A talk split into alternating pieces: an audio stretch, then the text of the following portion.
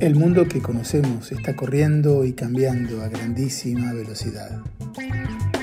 Ante nuestros ojos se abre un futuro nuevo, un futuro que nos genera muchas preguntas e incertidumbres.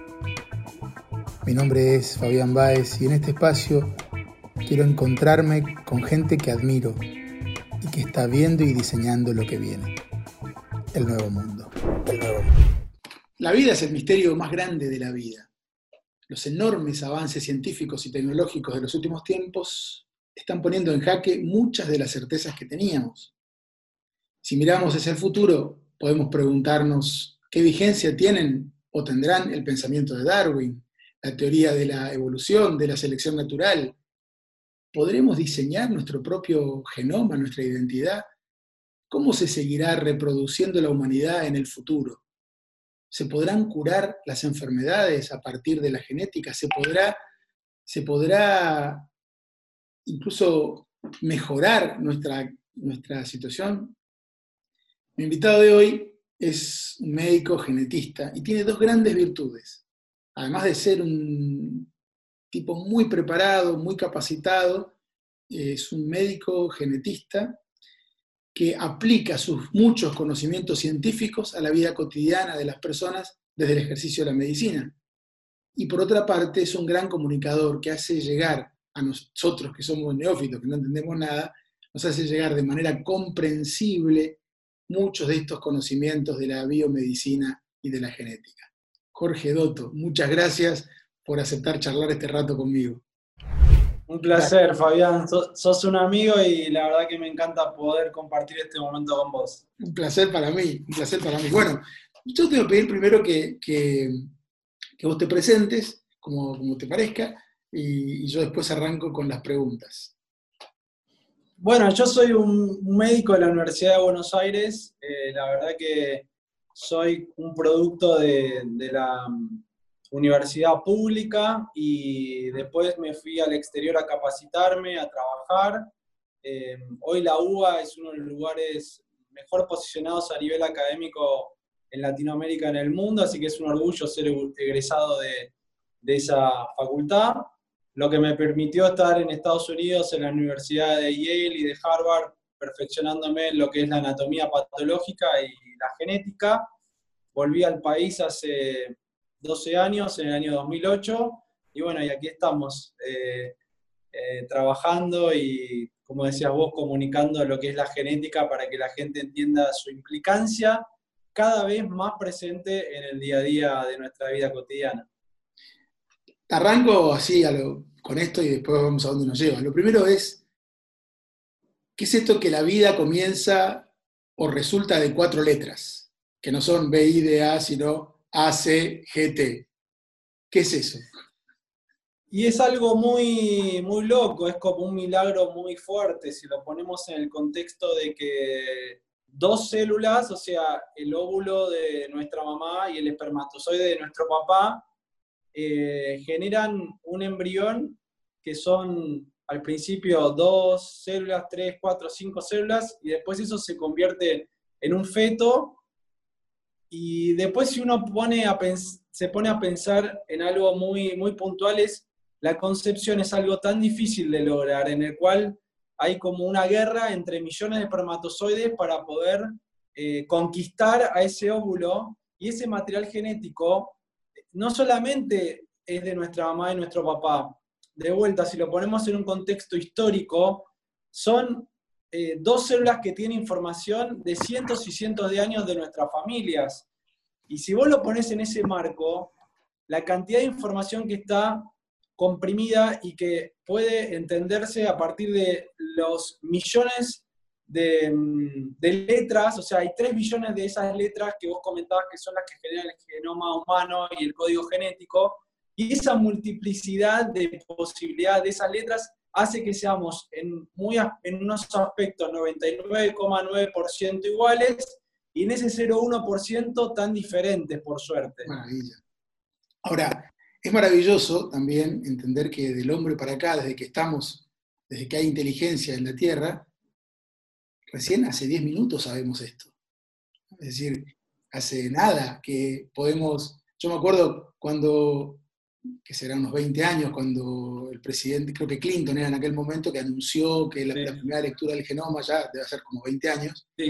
Eh, es históricamente nada. Estamos recién entrando a descubrir todo esto que existió desde siempre, pero que recién ahora tenemos acceso. ¿no? Así que yo un poco quiero... Claro, porque vos, vos ponete a pensar que en el año 1953 fue el momento en el cual se descubrió la doble cadena de ADN, que eso significó que se pudiera entender cómo se transmite el ADN y cómo se puede leer. O sea, estamos hablando del año 1953. Em, Watson Crick y Rosalind Franklin fueron los que estuvieron en esto. Rosalind Franklin, lamentablemente, una mujer fue discriminada por su género, la dejaron de lado, eh, se murió de cáncer y lamentablemente eh, una historia compleja y triste. A los premios Nobel de Medicina no se les reconoce algo para revisar, me parece, por parte de, la academia y del instituto. Eh, una mujer que ha contribuido a algo. Yo creo que hoy, después de todos los avances, a ella le deberían dar un reconocimiento para su familia, porque también marca un poco esto de, el nombre me del esfuerzo que se hizo. ¿Cómo es, el nombre? ¿Cómo es el nombre de esta mujer? Franklin de apellido. Franklin. Em, bueno, me parece que, en el año 90 Clinton eh, hace eh, una apuesta muy importante y, invierten 3 billones de dólares, o sea, un dólar por cada una de esas letras que vos mencionabas, se estimaba que iba a tardar entre 15 y 20 años el análisis del genoma humano y se hizo en, básicamente 10 eh, años. En el año 2003 se publicó el genoma humano, eh, así que como vos decías, hay un avance impresionante de, esto en, la cuestión de que descubrimos el genoma, los genes, y a partir de eso hubo muchísimos, muchísimos avances y progresos, te diría, eh, en los últimos 3 a 5 años de una manera muy acelerada. Y esa es una tendencia que viene en el futuro, digamos, creo que los años que vienen van a tener un impacto muchísimo mayor. Y te digo más, hace bastantes años que el Premio Nobel de Medicina está relacionado con em, algún descubrimiento en el cual la genética es la clave absoluta. un, poco en esta línea quiero llevar la conversación de hoy. Te quiero preguntar sobre tres grandes cosas, eh, sobre lo que ya es, sobre lo que ya se puede, lo que estás haciendo vos, lo que están haciendo, lo que está, los avances de estos años de la ciencia genética, lo que posibilitan, lo que puede ser, lo que todavía no es, pero uno dice, bueno, esto es posible que se llegue. Y lo tercero, lo que soñás, lo que no es, que quizás no sea nunca, pero que uno dice, bueno, esto no se puede descartar. Sobre estas tres cosas un poco me gustaría charlar con vos, que sos un número uno, que estás muy, muy informado de todo y entonces se puede aprender mucho hablando con vos.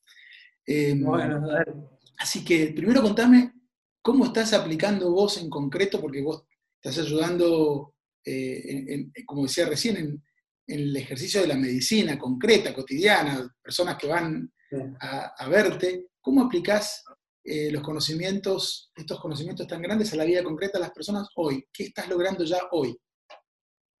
Mirá, una cosa que es muy importante que hace varios años eh, empecé a implementar con mi equipo lo que se llama la medicina de precisión, que es tomarle una muestra de ADN a una persona y a partir de eso, con esa información, eh, tomar conductas médicas en cuestión a la prevención de acuerdo al riesgo de enfermedades. Y otro tema muy importante es el tema de la nutrición, que realmente está relacionado con la salud, claramente, y a partir de eso una persona puede entender cómo, cómo alimentarse, cómo comer o tomar decisiones en cuestión de, de, su actividad también deportiva, digamos, trabajamos en el alto rendimiento deportivo, em, y, y, y, por ejemplo, otra de las cosas es si una persona puede tomar un medicamento, qué dosis tomar, o si le va a dar efectos adversos, o sea, eso es algo que estamos trabajando hace bastante tiempo y da una gran satisfacción ver eh, ciertos em, cambios en personas que, han reconocido y que, a partir de eso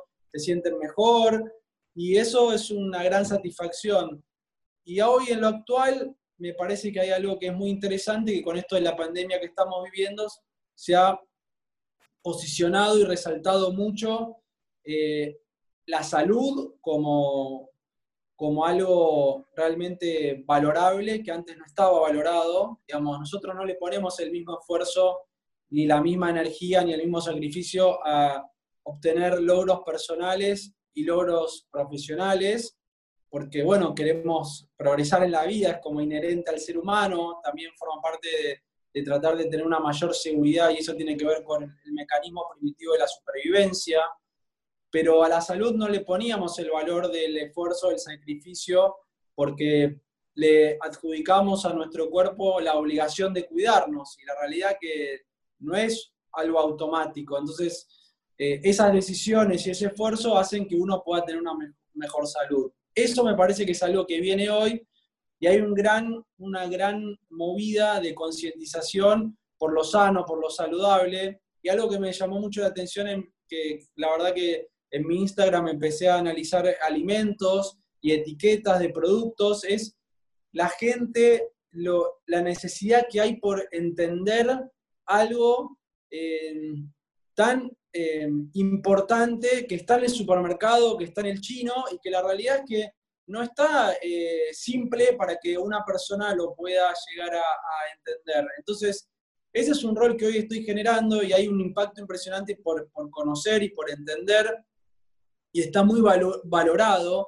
Eh, y uno se pondría a reflexionar es, para, eh, esto es como en el rol mío de la medicina, yo tengo que hacer que la gente entienda, digamos, independientemente que me escuche en una entrevista con vos, en la televisión, en la radio, o cuando doy una nota que hay en la gráfica para un diario, digamos, mi rol es que la gente entienda, digamos, yo no me siento más inteligente o me siento... Em, eh, más eh, profesional o más importante porque hablo raro. Me parece que eso pasó en el futuro, tenemos que cada vez saber más simple y eso pasa con diferentes profesiones, ¿no?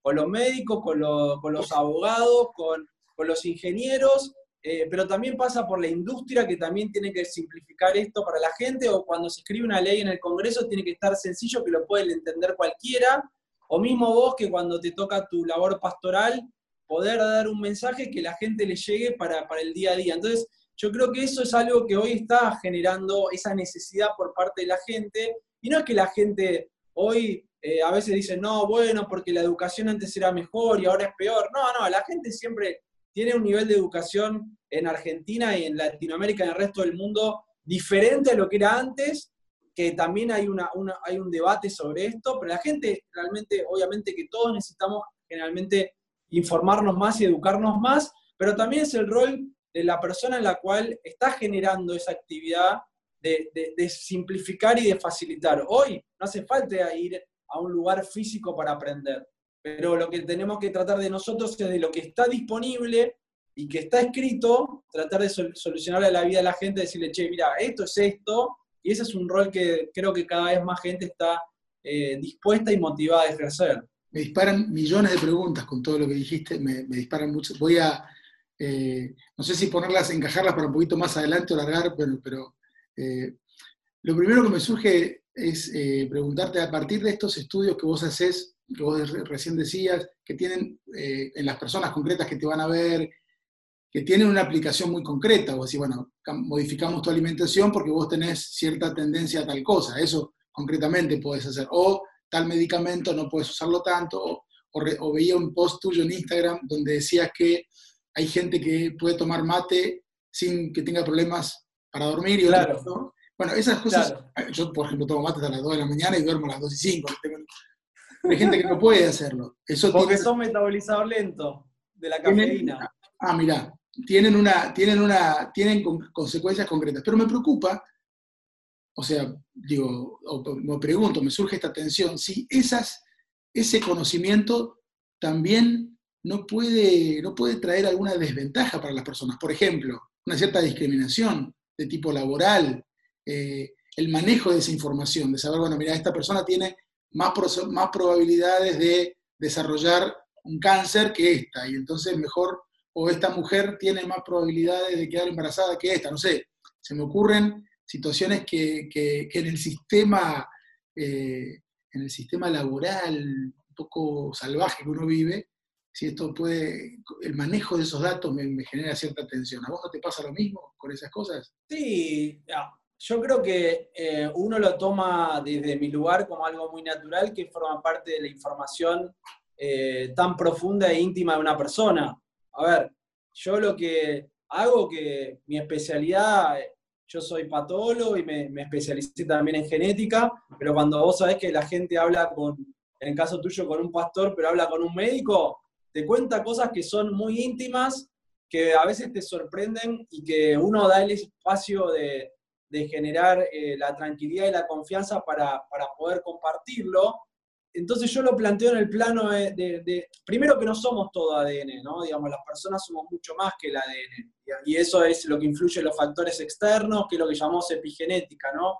La alimentación, las situaciones em, que uno vive con estrés, las emociones, el, el, el medio ambiente, pero la realidad es que para mí es lo mismo que cuando viene alguien y te cuenta algo muy sensible que le pasó que le va a pasar o que te pide a veces una opinión de algo que va, que va a hacer. Entonces, esa información queda en nosotros, ¿no? Entonces, el ADN es lo mismo. Pero a veces esa, al estar en un, en un medio tipo, no sé, en, un ordenador, en un, no sé, eh, a eso, ¿viste? Hoy como, como, como es ahora el, el, tráfico de información, como pareciera que se va, eso es lo que te, te digo que a veces me genera como cierta cosa, ¿no? me, dispara algo, que, me dispara algo que, es muy interesante, que el otro día estábamos hablando con, con Jorge Fontevecchia eh, en, perfil, que era sobre esto de, los datos, pero también era lo del, de la banda G, 4G en vez de 4G, 5, ¿viste? La nueva generación. y la realidad es que las dos cosas... ¿eh? Están preocupadísimos con eso. Bueno, pero me parece que es una muy buena pregunta porque está planteando a lo que vos estás apuntando también, que tiene que ver con la privacidad de las personas. A ver, el 5G, por ejemplo, puede determinar, hoy un celular, que nosotros esta conversación hasta alguien la pueda estar eh, grabando de una manera ilegal y puede meterse en tu cámara y ya hemos visto ejemplos de personas que han visto su intimidad eh, vulnerable porque hackearon y sacaron fotos o lo filmaron. Y el celular también permite una geolocalización de hoy donde estamos nosotros, cada uno de nosotros. Entonces, ¿hay, una, ¿hay un manejo de esa información? Bueno, sí.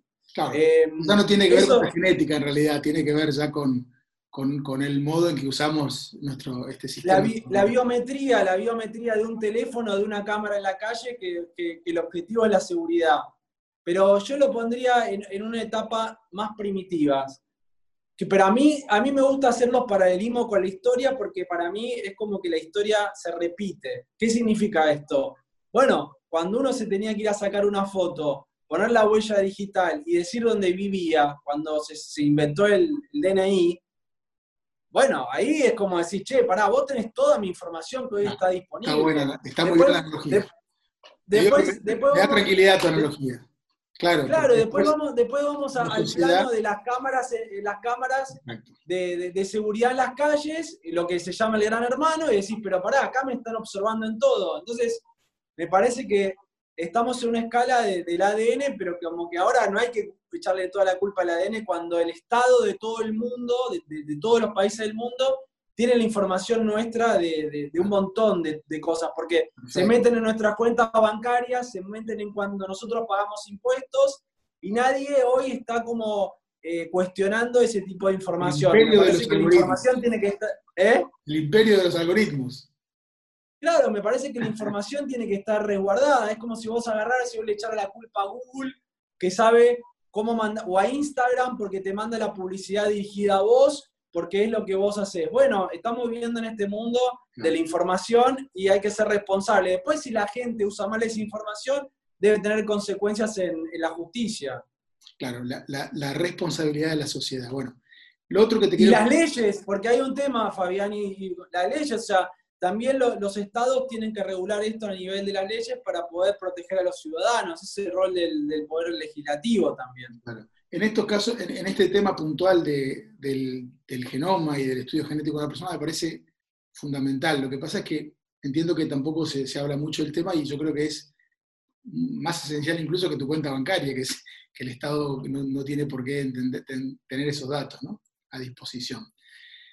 Eh, te preguntaba recién lo que, sobre lo que ya es, lo que estás haciendo, pero si te pregunto de lo que vos sabés que ya se está haciendo, aunque no lo hagas vos, digo, en materia de, la ciencia genética o biomédica, ¿qué es lo que más te asombra de lo que ya se hace, lo que ya está pasando? ¿Alguna situación que vos conozcas que te, genere mucha, asombro?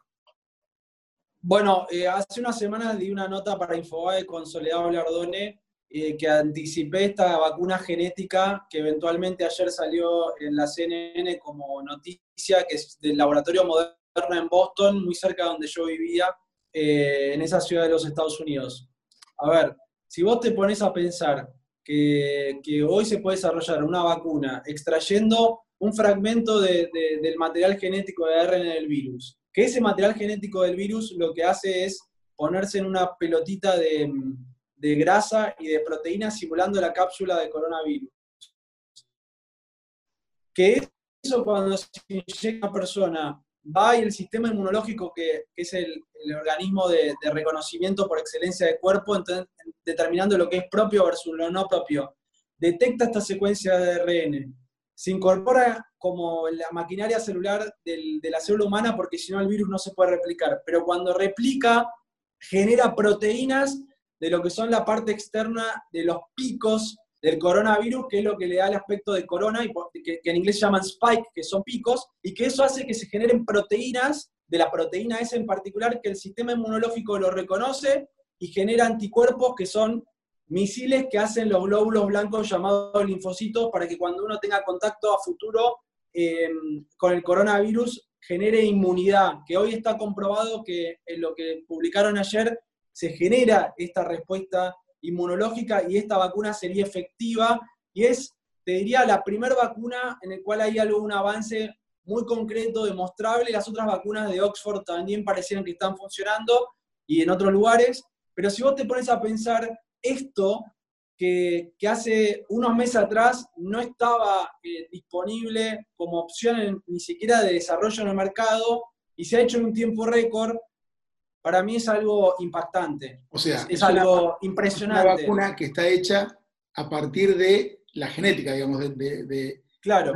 de la estructura genética, tanto del virus como... Hay un, hay un pensamiento genético para decir, che, ¿Cómo voy a buscar? Y hay una maquinaria de desarrollo de estrategias genéticas a nivel, y después eso que, se planifica en lo teórico estaría funcionando en la, parte práctica. Es algo impresionante. Por supuesto que podríamos hablar de visión genética y podríamos hablar de un montón de, cuestiones que, ya ocurrieron hace unos años atrás y, y la perspectiva de desarrollo, pero me parece que si hoy lo vemos en el día de hoy, hoy, julio 2020, el, genoma del, virus se descubrió en enero 2020, es impresionante porque las vacunas en desarrollo y en, pruebas tienen que cumplir dos condiciones. Número uno, que sea segura. O sea, que si vos le vas a inyectar algo a alguien, como, se, como decía mi abuelo, que, era médico, que, el, remedio no sea peor que la enfermedad. Entonces hay que garantizar seguridad, no le puedes dar algo, algo para dañar a, a la persona. Número dos, eh, que sea efectiva, que si vos le vas a dar algo a alguien, que tenga una respuesta para poder evitar eh, eh, la infección, o sea, que dé la prevención inmunológica. Y con esas dos condiciones, en un tiempo récord, con, una, con un pensamiento avanzado, claramente revoluciona lo que es las vacunas y lo que revoluciona es esto a nivel futuro. En esa línea me gustaría entrar un poquito en lo que puede ser, ¿no? Y te pregunto esto, a ver, desde mi ignorancia. ¿Sería posible algún día, yo no sé si hoy, creo que no, pero ¿sería posible algún día modificar nuestra estructura genética en, base a, nuestra, a la inmunidad? Es decir, crear seres humanos inmunes y ya no estar preocupados por virus, por bacterias, por infecciones, por, no sé, por rechazo de los trasplantes. Este, ¿se, puede, ¿Se podría eh, trabajar genéticamente la inmunidad humana? ¿Algún día? La respuesta es, la respuesta es claramente que sí, pero te dejo una reflexión. ¿Eh? El tema es cómo, digamos.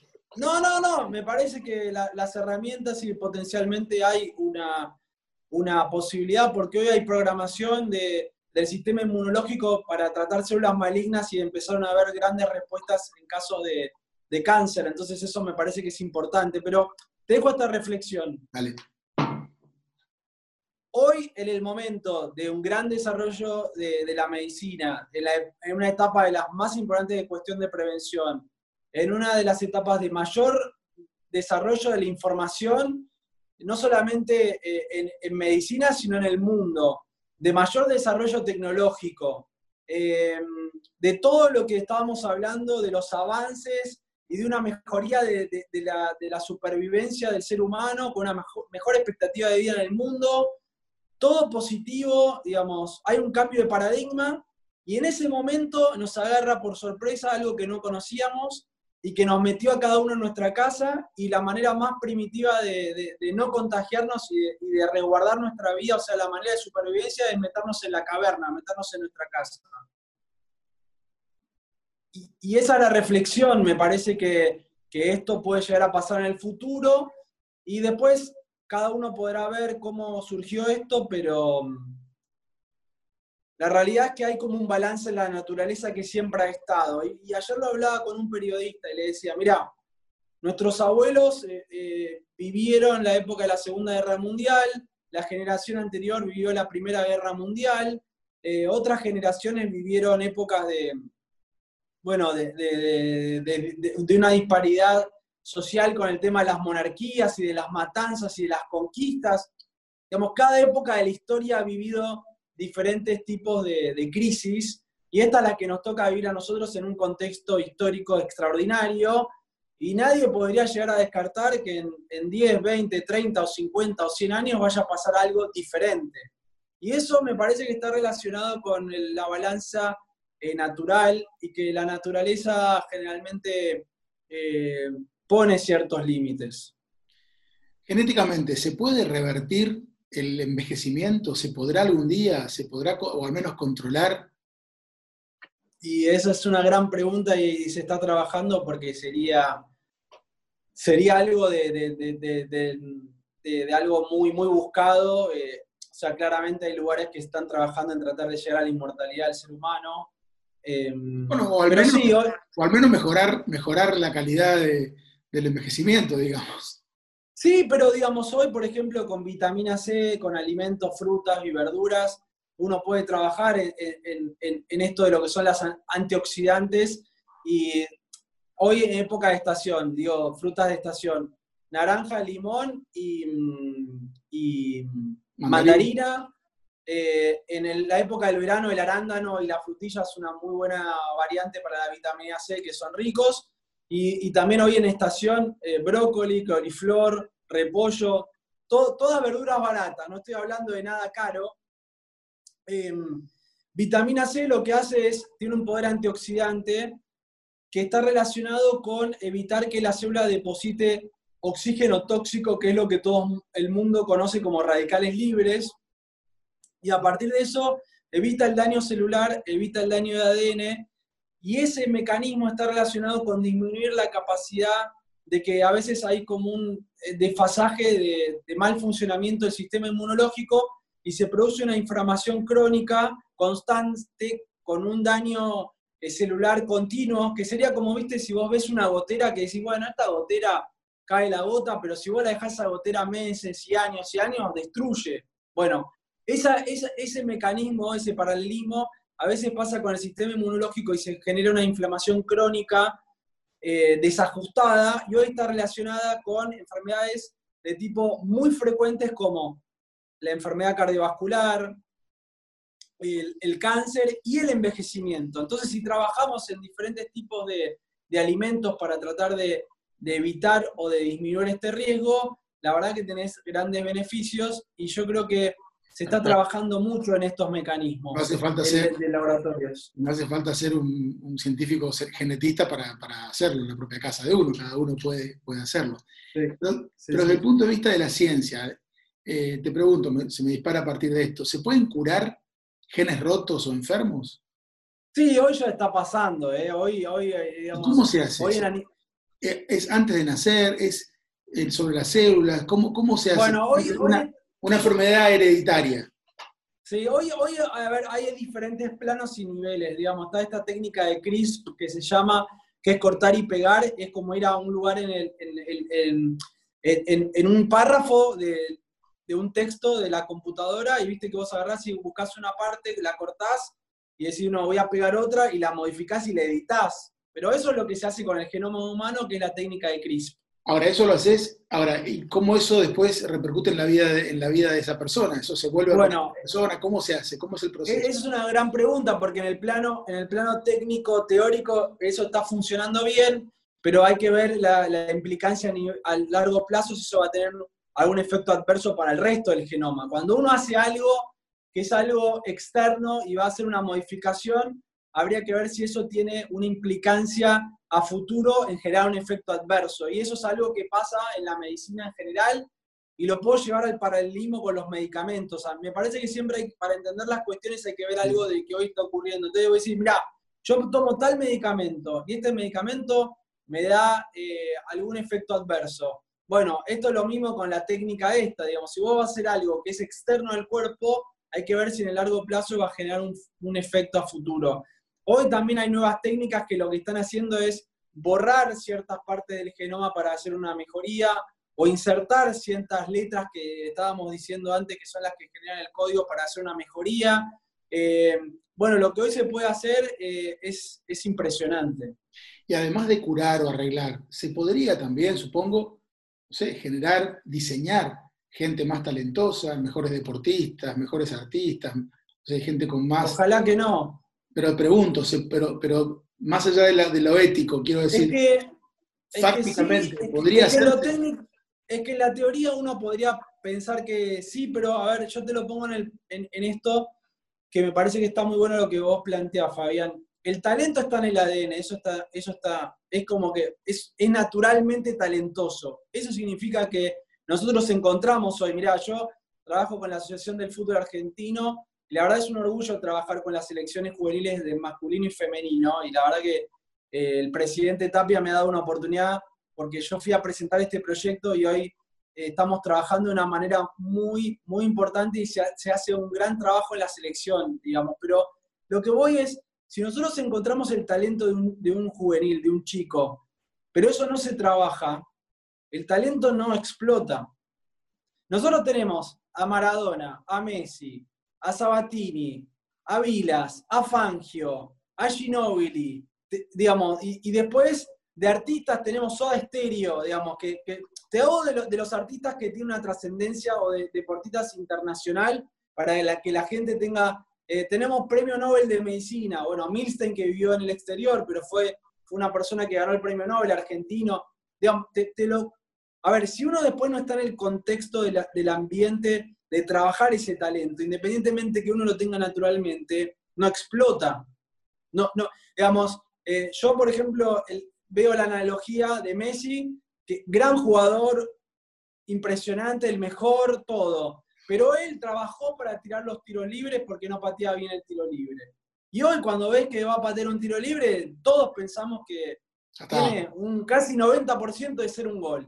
Pero eso no, él no tenía el talento para patear el tiro libre. Él tenía un montón de otros talentos que él los tiene, pero trabajó y desarrolló con esfuerzo, con, energía, con sacrificio, una nueva cualidad que tiene que ver con el resultado de que él puso todo su talento natural que está en su ADN para poder desarrollar eso.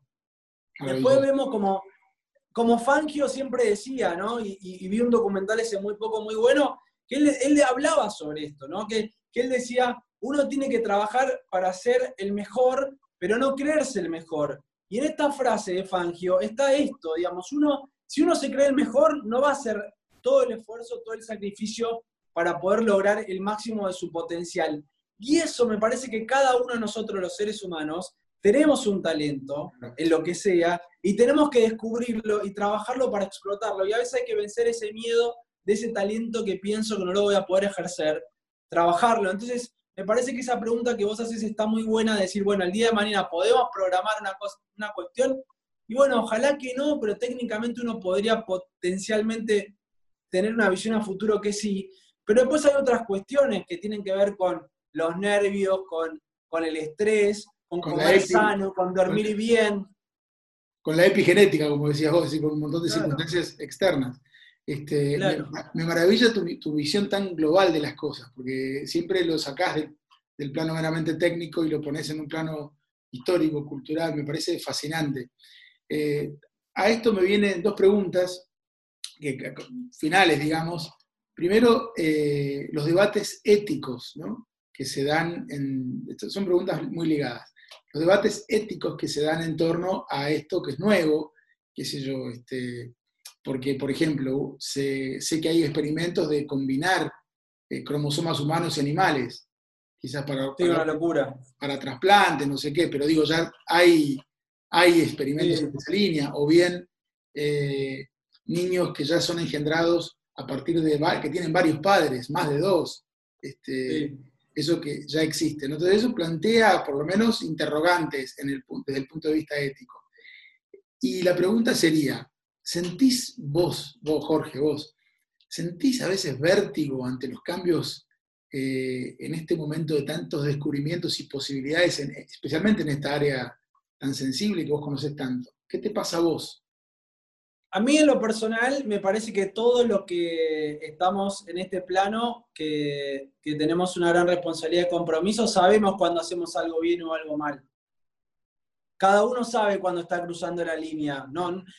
independientemente que el Estado debe regularlo con una ley, cada uno de nosotros sabe cuando cruza esa línea, y en el cual lo que no puede pasar es que cada uno de esos científicos a nivel del mundo eh, por un ego personal justifique el avance de la ciencia o de la sociedad. Ahora, si vos te lo pones en el contexto histórico, hace 35 años atrás, cuando Edwards, que ganó el Premio Nobel de Medicina por la fertilización asistida, lo criticaban porque decían que él creaba eh, bebés de probeta y que creaba Frankenstein porque estaba trabajando en un laboratorio, pero lo que estaba haciendo es ayudar a, un montón de parejas y hoy nacieron millones de bebés en el mundo gracias a la fertilización asistida. Y, eso me parece que en el contexto de hoy hay un paralelismo también, porque eh, hoy, em, digamos, mezclar ADN humano con ADN animal es cruzar la línea. Digamos, justificar el tema, e, eso es algo que, que no está bien. Ahora, Después uno puede decir, bueno, voy a tratar de desarrollar órganos para trasplante y eso tratar de ver cómo uno puede eh, hacer, pero mezclar dos especies no está bien. La naturaleza no mezcla. Digamos, si las especies se mezclan, se mezclan de manera natural.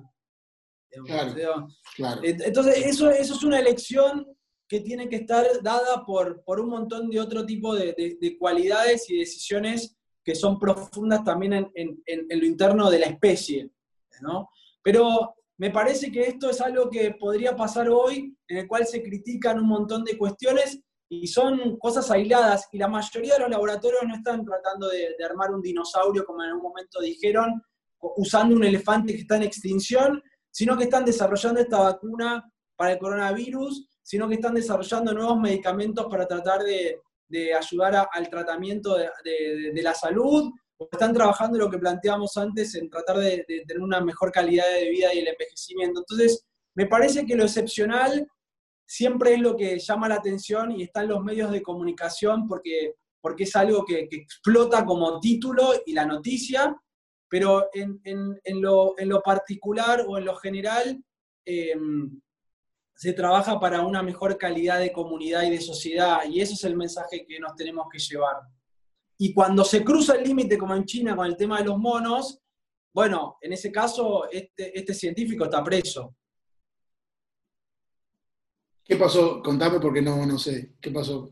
Hizo experimento, hizo experimento con embriones humanos y después también hizo experimento con monos y clonó y, cruzó, ese, y cruzó ese límite en el cual la justicia de China lo, lo condenó.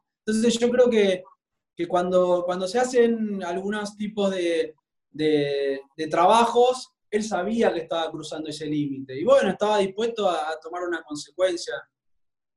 Y ese es el resultado.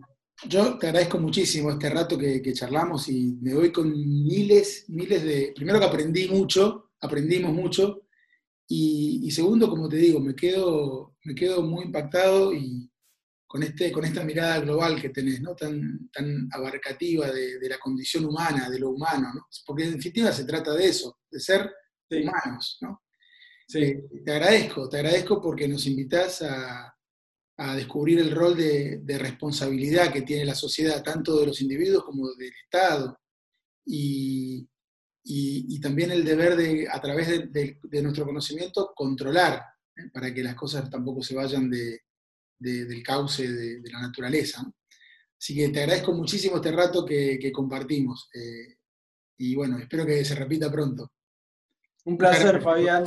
Muchas gracias a vos porque muchas gracias a vos porque me parecieron que las preguntas siempre cuando hablo con vos son preguntas muy profundas, desafiantes, que a mí me permiten también generar un poder de análisis y de, desarrollo en, lo que quiero compartir con vos y con todos los que nos están escuchando, eh, que me desafía. Y cuando uno en, una charla se siente motivado y desafiado, realmente das lo mejor. Así gracias. gracias y hagamos este nuevo mundo, hagamos todos este nuevo mundo mejor. Gracias. Dale. Un abrazo grande para todos y para vos, Fabián, especialmente. Gracias por la invitación.